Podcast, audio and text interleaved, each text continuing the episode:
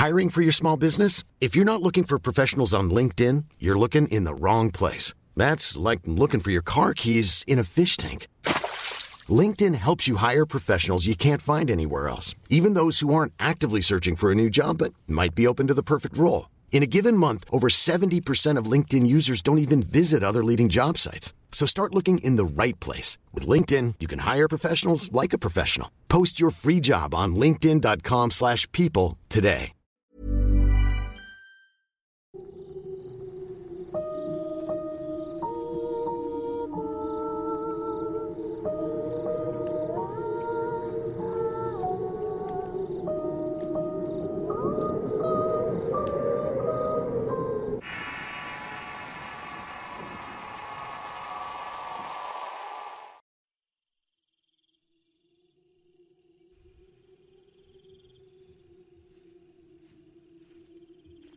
En anteriores podcasts se ha venido mencionando mucho el concepto medicina espiritual o invisible, y es algo que me han venido preguntando en comentarios y sugerencias. ¿De qué se trata? ¿Cómo funciona? Si es posible encontrar a alguien que cure de esta manera algunos males o padecimientos que muchas veces con la medicina tradicional no se han podido resolver. Antes de entrar en el tema del día de hoy, quisiera aclarar que la medicina espiritualista así como otra práctica esotérica como la brujería, chamanismo, la herbolaria, entre otros. No son una fórmula mágica para resolver problemas, ni tampoco el hecho de practicar algún rito o conjuro va a provocar que tu suerte cambie. Si tú no lo crees o no tienes fe en ello, no existen fórmulas mágicas que provoquen un cambio real si no tienes la actitud o la voluntad para creer que es posible. En las oraciones, conjuros, evocaciones de demonios o brujería jamás va a funcionar por sí sola. Debes primero entender qué es lo que estás haciendo o que estás practicando y con qué finalidad. Y después creer en aquello que vas a realizar. Si eres de las personas que creen en la ciencia y la medicina establecida, cualquier médico te dirá que a veces la simple pastilla que te tomas no te va a curar. Tienes que ayudarte levantándote de tu cama, y haciendo el esfuerzo por salir adelante. La mayoría de las enfermedades son ocasionadas por estrés y trastornos emocionales, y esto está relacionado con los términos que usan la mayoría de los sanadores espirituales. Una baja de energía espiritual que provoca un desorden en tu interior provocando que te enfermes. De tal suerte que hay una relación entre el oculto y la ciencia que muchas veces se ha comprobado en diversos momentos de la historia y en situaciones en las que nos vemos envueltos de diversas maneras. No es raro y tampoco está alejado de la verdad que el oculto y la medicina se relacionen a menudo, y el espiritismo, que es el término más conocido como uno de los espacios o prácticas de este encuentro. Existe un sinnúmero de escritos y testimonios que dan fe que el espiritismo en muchas ocasiones ha podido curar o salvar vidas. Incluso hay personas que la consideran una religión porque sigue ciertas doctrinas y prácticas que se acercan mucho a las religiones conocidas. Si nos adentramos en la literatura del espiritismo, nos vamos a encontrar que muchos autores la definen como una práctica científica que tuvo su nacimiento a mediados del siglo XIX a través de la cual surgió la llamada medicina espiritista, que se apoyaba sobre una interpretación del cuerpo humano, su estructura, su salud y sus males. Con el paso del tiempo, las concepciones teóricas y prácticas del espiritismo se fueron actualizando a la par de los descubrimientos médicos. Fue a finales del 19 que este concepto del espiritismo toma mucha fuerza y empiezan a proliferar sociedades científicas que se reunían en salones para tratar diversos temas médicos así como espirituales. No era extraño encontrarse psiquiatras, neurólogos y psicólogos que hablaban sobre males provocados por enfermedades mentales, así como también espiritistas que promovían una nueva ciencia psíquica que ayudará a la solución de estos males. Uno de los precursores de esta práctica fue Alan Kardec. Él es fundador del espiritismo kardeciano. Kardec fue un profesor de secundaria muy curioso y apasionado por las ciencias de su época Tuvo su primer encuentro con el espiritismo en una reunión de mediums y se sintió intrigado por los movimientos de las mesas giratorias. un fenómeno que se extendió rápidamente en Europa y otras partes del mundo en las que durante las sesiones espiritistas la gente se reunía alrededor de una mesa, colocaban sus manos sobre esta y esperaban entrar en contacto con los espíritus. Al llamarlos, la forma de comunicarse con estos era moviendo la mesa, golpeándola e incluso algunas veces se levantaban en el aire.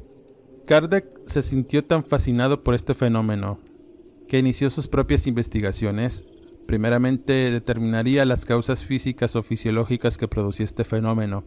Después, y teniendo en cuenta que las mesas respondían inteligentemente a las preguntas formuladas, haciendo golpes según un orden preestablecido, él formuló una hipótesis de que se trataba de algo muy diferente. El misterio involucraba a espíritus, seres invisibles que de pronto utilizaban otros medios más rápidos y eficaces de comunicación. Uno de estos canales de comunicación lo proporcionaban los mediums. Estos eran personas dotadas para transmitir comunicaciones escritas o mensajes de voz que manifestaban los espíritus a través de sus cuerpos. Kardec inició una investigación profunda y objetiva con estas personas que afirmaban ser mediums. Al principio se creía que era una especie de sonambulismo magnético en el que actuaban estas personas de manera precisa pero después se descubrió que el sonambulismo y la condición de medium no eran de la misma naturaleza, ya que el sonámbulo actuaba bajo influencia de su propio espíritu, en el que percibe el mundo más allá de sus sentidos. Y el medium, por el contrario, es el instrumento de una inteligencia o conciencia ajena a los que Kardec llamaba espíritus conscientes. Como principio fundamental, el espiritismo sostiene que los espíritus de los muertos, continúan participando en la vida de aquellos que conocieron en el mundo material y esta influencia puede ser de carácter positivo o negativo dependiendo del progreso espiritual de estas entidades. Es por esa razón que Kardec menciona tres grupos principales de espíritus de luz o puros, los buenos y los imperfectos. Los espíritus de luz y los espíritus buenos contribuyen al desarrollo personal del individuo y están orientados a realizar el bien mientras que los espíritus imperfectos tienen una influencia negativa en los seres humanos debido a que prefieren hacer el mal y disfrutan de crear situaciones problemáticas. Estos espíritus pueden contribuir a que una persona sufra de un disturbio emocional o de una enfermedad física. El espiritismo también sostiene que el ser humano necesita reencarnar para superar las limitaciones que posee. Una sola vida no es suficiente para liberar al espíritu de sus imperfecciones y por lo tanto es necesario vivir una serie de existencias por medio de las cuales vamos acercándonos a la perfección. Se reencarna tantas veces como lo necesite el espíritu. Nuestros conflictos y problemas del presente están profundamente determinados por nuestras acciones en vidas pasadas. Así que los espiritistas creen que antes de nacer, el espíritu puede elegir pasar por una serie de problemas sufrimientos y enfermedades con el objetivo de pagar una deuda espiritual de una vida pasada. A estas experiencias se les conoce como pruebas. Si la persona sufre su prueba con resignación, purificará su espíritu de las imperfecciones morales. Al nacer a cada persona se le asigna un guía espiritual, el cual se encargará de proteger a las personas en las situaciones peligrosas que se presenten. Además, algunos espíritus se sienten atraídos hacia personas que tienen características similares a ellos. La comunicación entre los espíritus y los seres humanos es el eje principal de este sistema espiritista. Los individuos que tienen la capacidad de comunicarse con el mundo espiritual se les conoce como mediums y estos pues son intermediarios entre el mundo material y el mundo espiritual. En teoría, toda persona es potencialmente un medium, porque serlo es considerado una capacidad natural e intrínseca del ser humano. Para convertirse en un medium, el individuo tiene que envolverse en un proceso llamado desarrollo de facultades. Estas facultades son las diferentes capacidades que un medium puede desarrollar, tales como predecir el futuro, leer el pensamiento, escuchar las voces de los espíritus y sanar enfermedades. En este podcast voy a enfocarme en este último aspecto, el espiritismo tiene su propia interpretación del mundo y de las personas que habitan en él. Afirma que el universo está regido por dos fuerzas, una espiritual y la otra material. De las acciones conjuntas de ambas nacen diversos fenómenos que son naturalmente explicables, pero también surgen un sinnúmero de fenómenos que carecen de una explicación racional, aunque no dejan de ser parte de la acción simultánea de las fuerzas antes mencionadas. Al parecer, las primeras culturas lo comprendían muy bien, al centrarse únicamente en los elementos que lo rodeaban, dándoles potestad y comprendiendo que cada uno de ellos tenía una esencia o energía espiritual en su interior, la cual podían usar de acuerdo a su conveniencia, pero principalmente para sanar y entender el movimiento del universo. Con la modernidad, todas esas creencias y enseñanzas antiguas se fueron perdiendo con los avances y la evolución de la humanidad. A pesar de esto, las fuerzas que rigen el universo seguirán prevaleciendo aún y después de que la humanidad ya no esté. De tal manera que el espiritismo tiene el enfoque de demostrar la existencia de un mundo espiritual y su relación con el mundo material, encontrar las explicaciones en una multitud de fenómenos incomprendidos y considerados como inadmisibles. Los espiritistas tienen la conciencia de que cualquier espíritu progresa gracias a sus encarnaciones sucesivas para alcanzar cierto grado de desarrollo y creen que la reencarnación se produce para expiar faltas cometidas en vidas anteriores o porque hay una razón para que este espíritu tenga la misión de ayudar a los precedentes a hacerse mejores o sanar. Este sistema de creencias se establece que el hombre está formado por tres elementos, el cuerpo, que es el contenedor de un fluido universal o magnético, el segundo elemento es el alma o ser inmaterial, un espíritu encarnado en el cuerpo, y el tercero es el lazo entre estos dos elementos, alma y cuerpo, que se le conoce como el periespíritu, que en términos simples es un cuerpo sutil que utiliza el espíritu para conectarse con las percepciones creadas en el cerebro. También puede definirse como un fluido de naturaleza etérea semimaterial que envuelve al espíritu del hombre. Y en este punto entra la medicina espiritual o comúnmente conocida como medicina invisible, en donde se cree que las enfermedades son el resultado de numerosas alteraciones del fluido vital o periespíritu y de donde se desprende la acción terapéutica de esta práctica, en la manipulación de este agente invisible que emana del cuerpo humano. Este tema, aunque pareciera un tanto complejo de entender, es relativamente sencillo, al imaginar que nuestro cuerpo está formado por un flujo energético invisible, el cual algunos dotados son capaces de ver y por ende manipular. Algunos lo relacionan con electricidad y magnetismo que es producido por nuestro cuerpo. Cuando estamos sanos, el flujo energético corre sin bloqueos a través de nuestros órganos, los cuales funcionan y están sanos gracias a este flujo. Cuando esta energía se trunca o tiene alguna interrupción, es cuando algo empieza a fallar y enfermamos. Mucho de lo que hemos venido hablando en podcasts anteriores tiene que ver con este tema, ataques por medio del espíritu, malos aires, mal de ojo, sustos, entre otras cosas, pueden alterar el flujo espiritual o magnetismo animal, provocando padecimientos que muchas veces solo con la medicina tradicional o invisible puede ser curado. Es decir, manipular nuestra propia energía para curarnos. Algunas personas han logrado dominar estas técnicas por medio del espiritualismo, el cual intenta explicar esta práctica. El espíritu es la clave de muchos eventos sin explicación milagros y sanaciones. En México existen muchos terapeutas que entienden este concepto de una manera poco ortodoxa, no al nivel de Kardec o Mesmer, en cambio han aprendido a través del tiempo y por generaciones, se han adaptado a los tiempos y han creado diversas prácticas alternativas para sanar, y las cuales podemos ver en diversos sitios de medicina alternativa, herbolaria, manejo de energía, entre otras.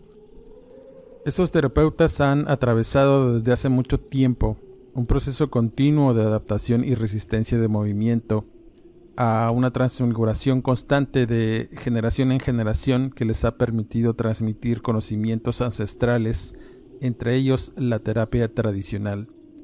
Nuestros antepasados comprendían perfectamente la relación entre el cuerpo y el espíritu, logrando manipular diversos elementos para sanar el cuerpo físico. Cuando el espíritu estaba intervenido o dañado, ellos creían que si el espíritu salía de su flujo natural por diversas causas, el cuerpo lo resentía de diversas maneras, llevándolo incluso hasta la muerte si no se corregía. Para ellos no existía un límite entre el orden natural y sobrenatural. De hecho, ambos estaban fuertemente vinculados. por lo que el mal de ojo, el espanto, los malos aires y los ataques directos al espíritu eran causas comunes de las enfermedades que de pronto surgían para quejar a las personas. No eran enfermedades causadas por la edad o por consecuencia de algún padecimiento natural. Eran situaciones que no cualquiera podía distinguirlas, invisibles para el ojo humano.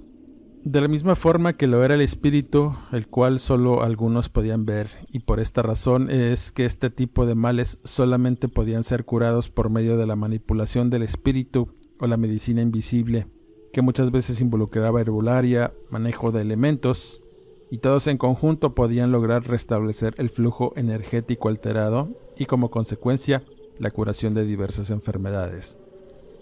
Para no adentrarnos tanto en conceptos que pudieran confundirlos, quisiera contarles una anécdota sobre cómo funciona esta llamada medicina invisible, aunque no es algo común porque como cualquier arte esotérico o no convencional, no cualquiera lo puede practicar. Se requiere de conocimiento y entrenamiento para poder hacer alguna de este tipo de intervenciones. Muchas veces hemos escuchado decir que una persona la operaron por medio de la medicina invisible, para curar alguna enfermedad difícil o sanar un mal aire, pero el concepto dista más de lo fantástico. Sí sucede. Un mal aire es considerado un viento dañino o una entidad incorpórea que tiene la capacidad de provocar enfermedades. Aunque no se tiene certeza de dónde surge o cómo se provocan los malos aires, algunos afirman que son espíritus de personas que en vida fueron malas o que obraron mal durante su vida terrena, o que también puede ser provocado por individuos que poseen una mirada fuerte, producto de un mal sentimiento o un deseo malsano de dañar a otro con la fuerza del pensamiento, de tal suerte que el mal aire puede ser transmitido al cuerpo de una persona por un enemigo o ser manipulado por brujos con el fin de dañar a alguien por encargo.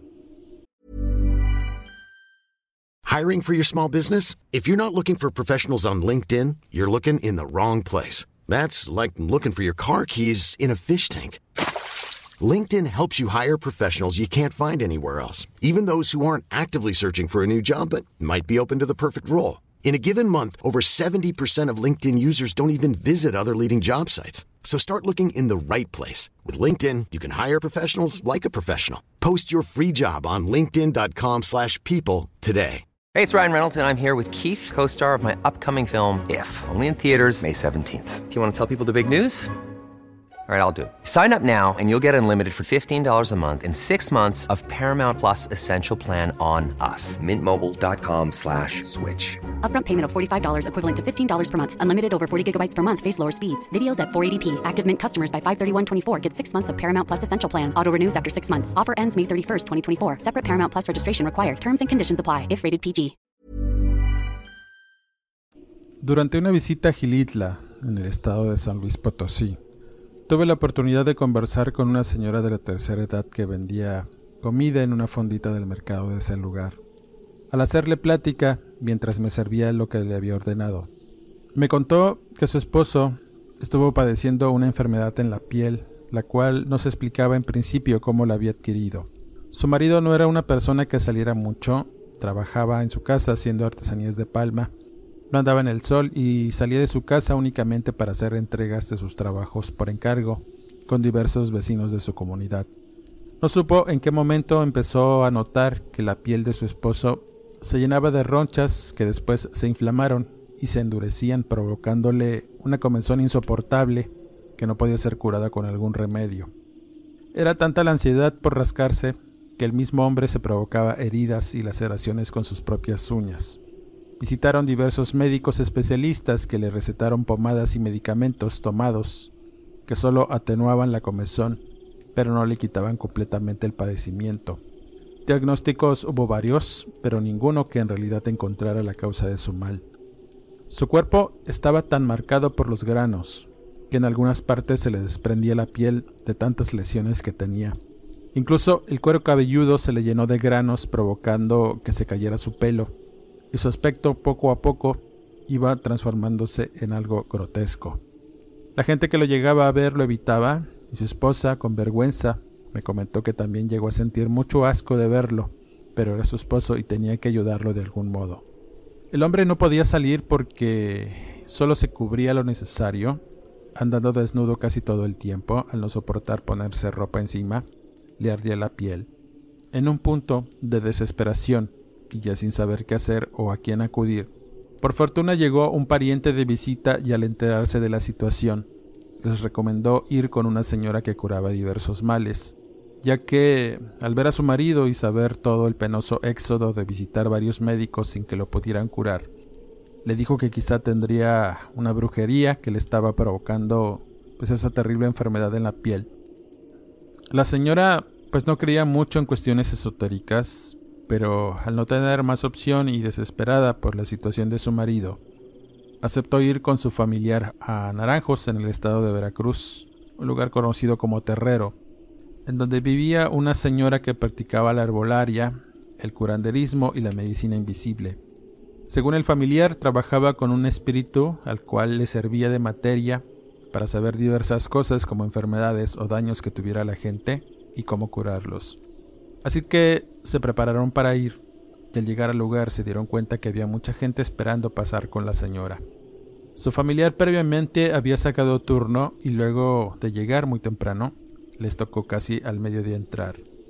El lugar era muy humilde, no había muchos muebles, solamente una mesa con unas sillas, una cama cubierta con un petate y varios utensilios de cocina además de hierbas, veladoras y líquidos que usaba la curandera. Lo primero que hizo fue revisar al señor de arriba a abajo, después le hizo una limpia con un huevo de patio y al vertir la clara en un vaso de agua, la señora inmediatamente le dijo que había agarrado una porquería. Traía atravesado un mal aire y que además ese mal aire no iba dirigido a él. Lo agarró al estar en el lugar equivocado, mencionaba la señora. El señor entonces recordó que al ir a dejar un encargo a una vecina, sintió un ambiente muy pesado dentro de aquella casa y que al salir percibió una pestilencia a su alrededor, además de un golpe de viento en su nuca que le hizo sentir náuseas. La curandera le dijo que le tenían mucha envidia. Al irle bien, las personas que tienen mala voluntad lo miraban con celo y odio, porque a ellos les iba mal. Se les hacía fácil hacer alguna brujería para dañar, comentaba la señora. Pero ese trabajo que traía el señor estaba muy bien hecho, habían invocado al espíritu de algún muerto que murió por las mismas causas que ahora estaba padeciendo. La señora le dijo que el mal estaba muy avanzado y tenía que cortar ciertas cosas para sacarle lo malo que tenía dentro, además de juntarle el pulso porque si no lo hacía iba a morir al salir de su casa. También debía protegerlo para que el mal no lo siguiera y haría un amarre con velas y listones. Los señores no entendían muy bien lo que les decía la mujer, pero ya estaban ahí e iban a cooperar con lo que fuera para sentirse mejor. El hombre de su enfermedad en la piel y la señora de los nervios por el tremendo estrés que estaba padeciendo al ver cómo se caía su marido en pedazos. En ese momento, la curandera acostó al señor en la cama con el petate, encendió unas veladoras alrededor de él y comenzó a frotarlo con aguardiente. Lo descubrió de la cintura hacia arriba y le hizo varias señales de la cruz con ceniza. La curandera se sentó en una silla de madera y empezó a rezar entre dientes para entrar en un trance que la mantuvo durante unos minutos sin moverse ni decir nada. Después uno de los ayudantes que estaba en el sitio les dijo a los señores que ya iba llegando y que no hicieran ningún ruido porque el espíritu iba a bajar y meterse en la curandera, y si escuchaba cualquier ruido fuerte, se iba a despertar y después sería más difícil que volviera a bajar de nuevo. La mujer tuvo unas convulsiones, abrió los ojos y con una voz muy ronca, muy diferente a la que habían escuchado anteriormente, les dijo que todo iba a estar bien, que tuvieran confianza, se levantó de la silla y tomó un cuchillo para pasarlo por el pecho del hombre, como si estuviera cortando algo, aunque nunca entró en contacto la hoja con la piel. Hizo varios movimientos con el objeto punzocortante, volteó al hombre boca abajo y sacó su cabeza por la orilla de la cama en donde había un balde con agua y le dijo que cuando sintiera algo atorado en la garganta, tosiera y lo arrojara en aquella cubeta con agua. Después la curandera le jaló el cuero de la espalda al tiempo que pasaba el cuchillo. Se detuvo debajo de la nuca y le hizo una pequeña incisión, sangró y al momento de hacerlo, el hombre comenzó a toser compulsivamente hasta que finalmente vomitó sin parar por unos segundos. Cuando terminó de hacerlo, la mujer lo volvió a voltear sobre su espalda, no sin antes ponerle un paño limpio en la pequeña herida. La señora comentó que aquello que había arrojado su marido en la cubeta parecía tierra y pedazos de semilla que no pudo identificar, pero de lo que se dio cuenta es que la gravedad de la enfermedad de la piel se veía mejorada. Las ronchas y los granos supurados comenzaron a sanar. La inflamación y el color rojizo empezaron a ceder casi mágicamente hasta el punto en que solo se notaban las pequeñas lesiones. Después la curandera se volvió a sentar en la silla Puso sus brazos cruzados en el pecho y comenzó a orar nuevamente hasta que su cuerpo se relajó y abrió los ojos con un semblante cansado pero tranquilo. Además tenía mucha sed. Se levantó de su asiento y su voz era nuevamente la de una mujer mayor. Enseguida empezó a preparar una veladora en forma de persona, en la cual colocó un poco de la sangre que le había limpiado al hombre de su nuca. La amarró con unos listones blancos y rojos para que no le regresara el mal y lo protegiera de cualquier otro. Después le dio una lista de hierbas que tenía que conseguir y hervir. Con el agua caliente debía bañarse todos los días hasta que se le quitaran las ronchas y las lesiones, y eso fue todo. Salieron de ahí no sin antes pagarle por el servicio, regresaron a su casa. Durante 20 días el hombre se estuvo bañando con esa agua, preparada con hierbas, y poco a poco fue sanando de su piel hasta que se le quitó. La veladora tuvo que encenderla durante ese periodo hasta que se consumió.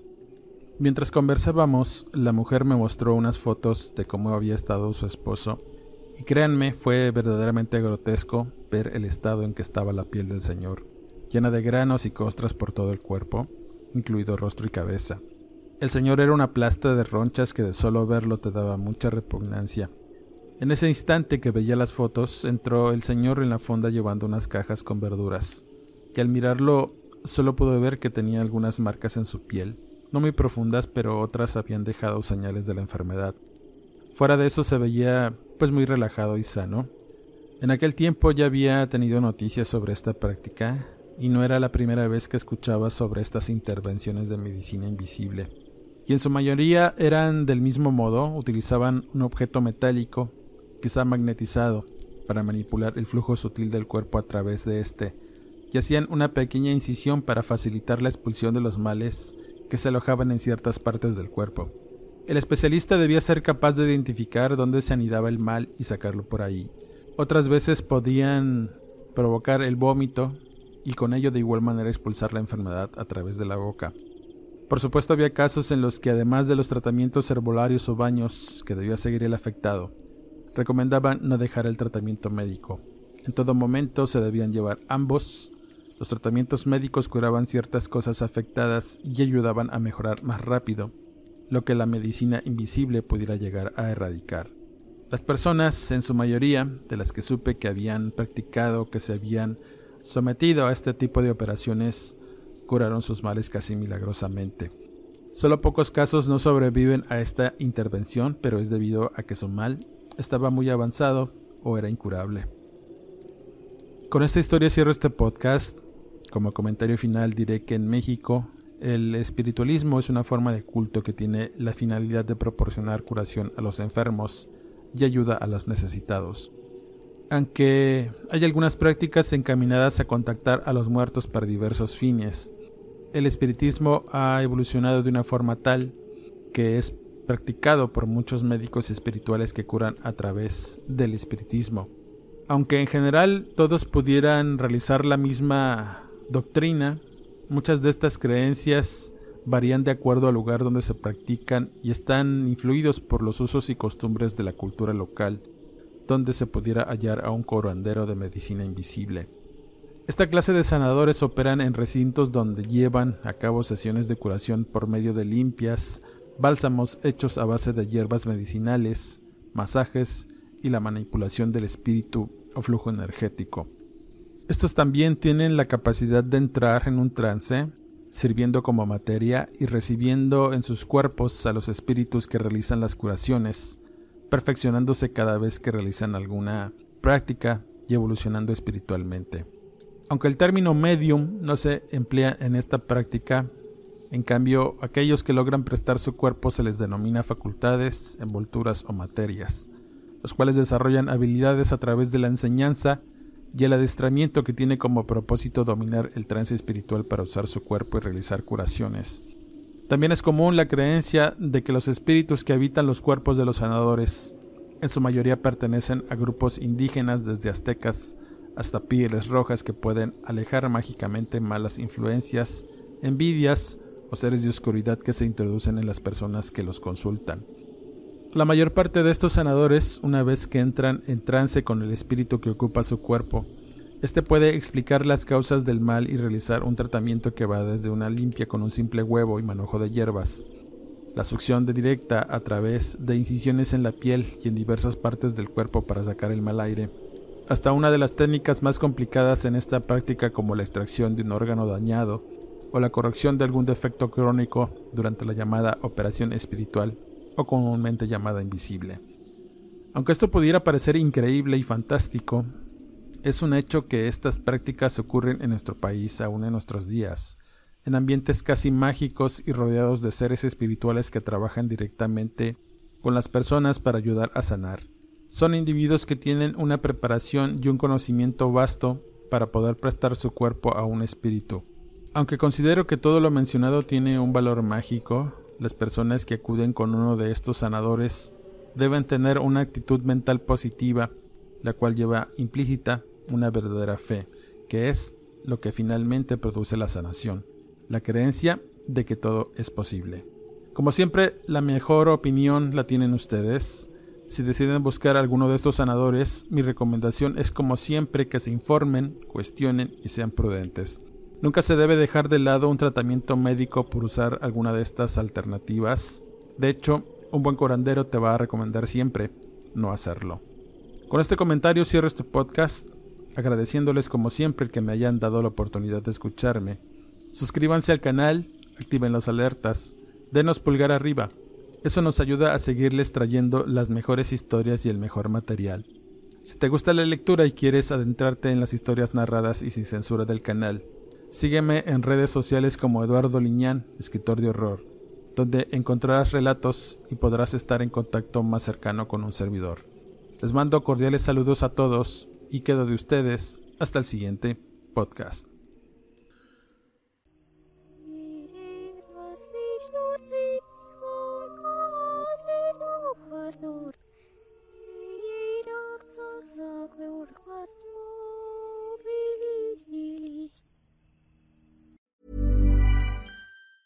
If you thought the only way to get a more defined jawline with natural looking results was through surgery, think again. Juvederm Volux XC is a non surgical injectable gel filler that improves moderate to severe loss of jawline definition and can help you achieve natural looking results with little downtime. Even better, this improved definition lasts up to one year with optimal treatment. No maintenance required. Improve jawline definition for a smooth, sculpted look with Juvederm Volux XC. For important safety information and to find a licensed specialist, visit juvederm.com. That's J U V E D E R M.com. Not for people with severe allergic reactions, allergies to lidocaine, or the proteins used in Juvederm. Common side effects include injection site redness, swelling, pain, tenderness, firmness, lumps, bumps, bruising, discoloration, or itching. There's a risk of unintentional injection into a blood vessel, which can cause vision abnormalities, blindness, stroke, temporary scabs, or scarring. Talk to a licensed specialist to find out if it's right for you.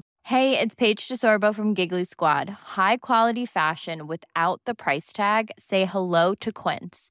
I'm snagging high-end essentials like cozy cashmere sweaters, sleek leather jackets, fine jewelry, and so much more. With Quince being 50 to 80% less than similar brands. And they partner with factories that prioritize safe, ethical, and responsible manufacturing. I love that. Luxury quality within reach. Go to quince.com slash style to get free shipping and 365 day returns on your next order. Quince.com slash style.